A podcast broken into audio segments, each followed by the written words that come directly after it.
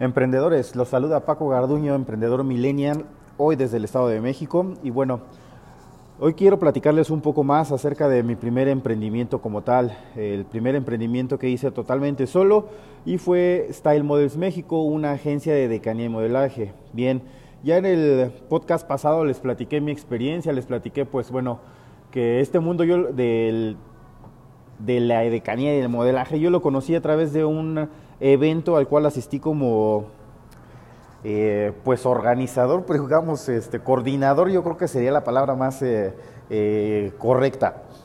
Como coordinador para un evento de autos en el cual conocí a la persona con la que más adelante me asociaría.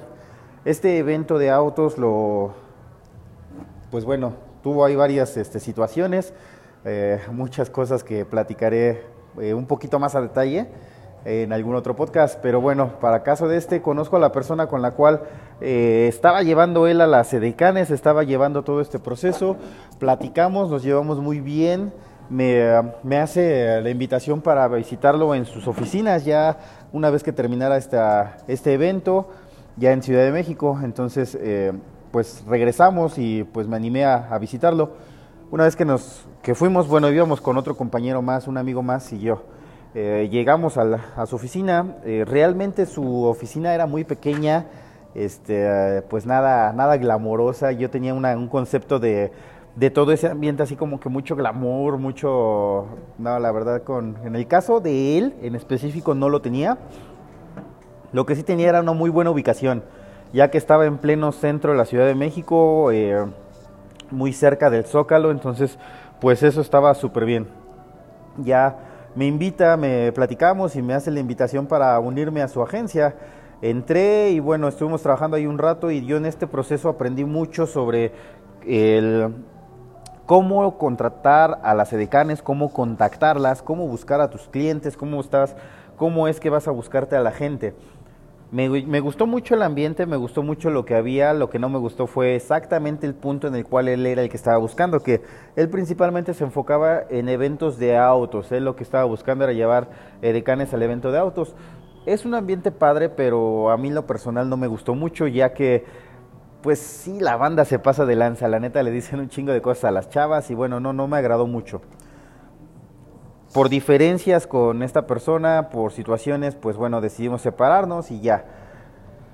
Eh, yo en la época en la que estaba pasando esto, en casa tenía mucha presión por parte de mi mamá y bueno, también los bolsillos vacíos. Dicen que esa es una de los eh, de las de las cunas y de las mecas para que tú hagas cosas, para que le chingues. Entonces, pues sin lana, sin muchas cosas que hacer y viendo pues tantas cosas que querías, dije, ¿qué hago? Pues mira, ya sabes, sabes utilizar la computadora. Cuando estuviste en el cibercafé aprendiste mucho también sobre edición. Siempre he sido autodidacta, siempre algo que me ha llamado la atención es pues de estar buscando, estarle moviendo, estar aprendiendo y pues sabía un poquito de Photoshop, sabía un poquito sobre este diseño de páginas web, sabía varias cosillas.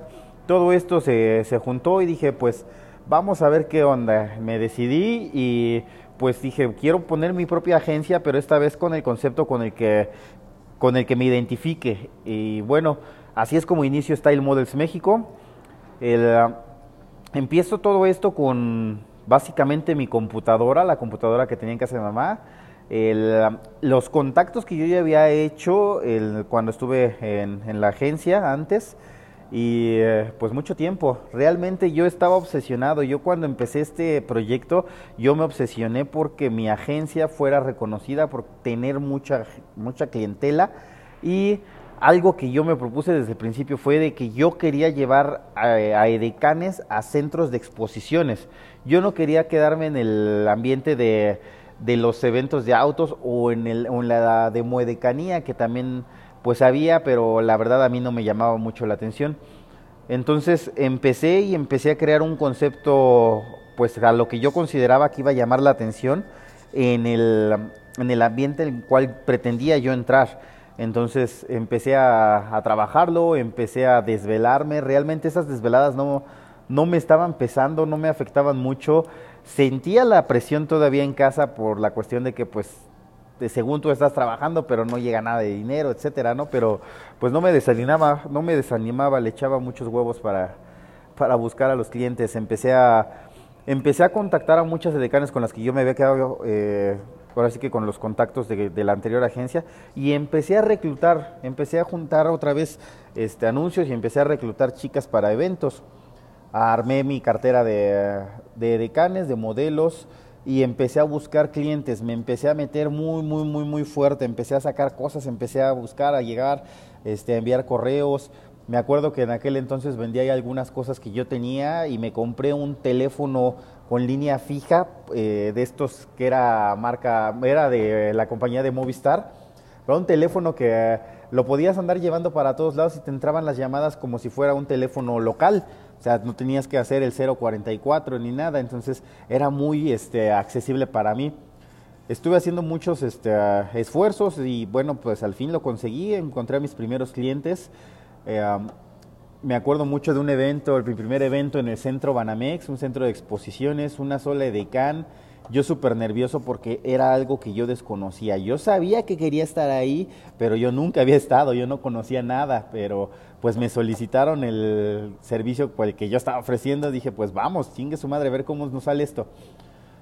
Eh, llevé a la chica, hicimos un mini casting, le gustó lo que la imagen de esta chava, la persona que me contrató muy muy amable y bueno, empezamos, ahí inició todo empecé, vi que jaló y empecé a, tomé ese día, tomé muchas fotos, estuve mandando fotografías del evento, eh, eso generó confianza, algo que ahora entiendo mucho en, los emprendimientos que tengo actualmente. Este tipo de cosas genera confianza, es algo que debes de generar con tus clientes, con, o con tus posibles clientes, mejor dicho empecé a generar la confianza a través de las fotografías y evento que me salía, evento en el que documentaba todo, desde los castings, desde, las, desde, los, eh, desde el evento en el stand, todo, todo, todo lo que podía yo lo, lo registraba. Así me salieron eventos, así estuve llevando más cosas. Eh, la verdad es que en esa época pues la estaba haciendo chido, me, me, fue bien, llegué a tener 15 decanes en distintos este, stands en una sola exposición. Eh, me, estaba yendo chido, estaba buscando cosas, lo que también nunca entendí es la diferencia en los conceptos. Ahí fue un, como que un error medio pendejo, si tú quieres llamarlo. Pero bueno, me acuerdo que um, en, dentro de tantos clientes que yo estuve buscando, me contacté así, realmente no sé cómo, en aquel entonces me contacté con el director de Liqui Moly aquí en México, que es una... Este, es una compañía que vende aditamentos para autos, aceites, etcétera, pues la verdad de muy buen nivel. Me contacta y me da una cita y me dice, pues preséntame tu proyecto porque voy a participar en muchas exposiciones. Y creo que eh, fue tanto mi, eh, mi emoción que no supe aterrizar o no supe estudiar a mi cliente, no sabía lo que él podía pensar.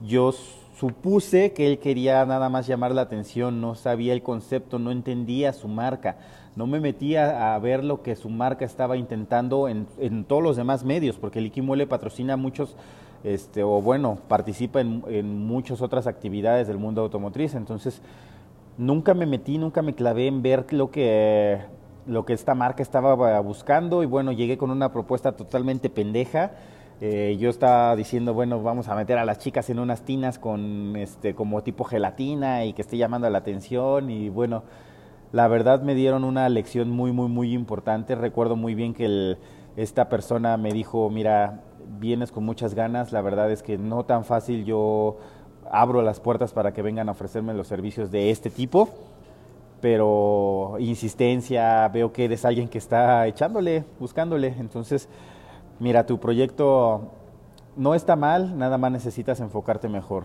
Eh, eso no es lo que proyecta mi, empresa, esto no es lo que proyecta la compañía, esto no es lo que proyecta la marca. Y bueno, este, pues síguete, síguete puliendo, ¿sale? Eh, tómalo como experiencia. Pum, la neta, sí fue, sí fue una muy dura en su momento, a lo mejor sí salí medio encabronado, sí salí así de, ah, pinche, bueno, mamón, lo que tú quieras. Ahora entiendo realmente bien, bien, bien lo que, lo que me dejó esto. Ahora entiendo toda esa parte. La verdad que qué chido que me hayan este, ubicado en ese aspecto porque ahora entiendo muy bien que, que a un cliente se le busca para satisfacer eh, necesidades, para dar un servicio específico, no para que le ofrezcas lo que tú piensas que pues puede llegar a, cubrirle. Entonces, Fue un momento difícil eh, en, ese punto, pero me dejó mucha experiencia. Seguí llevando eh, chicas a exposiciones, me estaba yendo bien. En ese entonces también me acuerdo que me grabé algo y me hice de una tradición. Yo cada que cobraba de un evento que me iba bien, me acuerdo que invitaba a mis amigos, a mis amigos más cercanos, que eran alrededor de tres, cuatro amigos con los que eh, siempre invitaba a comer, nos llevaba a algún lado y nos íbamos a comer y era una manera en la cual yo me premiaba por el esfuerzo, por el trabajo, por las desveladas, por todo lo que estaba haciendo. Es algo, algo que quiero recuperar en estos momentos para, para lo que hago actualmente. Y bueno, por XY motivos, principalmente escuela, este, dejo, dejo de lado la agencia, este, pues ahí dejo proyecto abandonado, me empiezo a hacer más cosas, etcétera.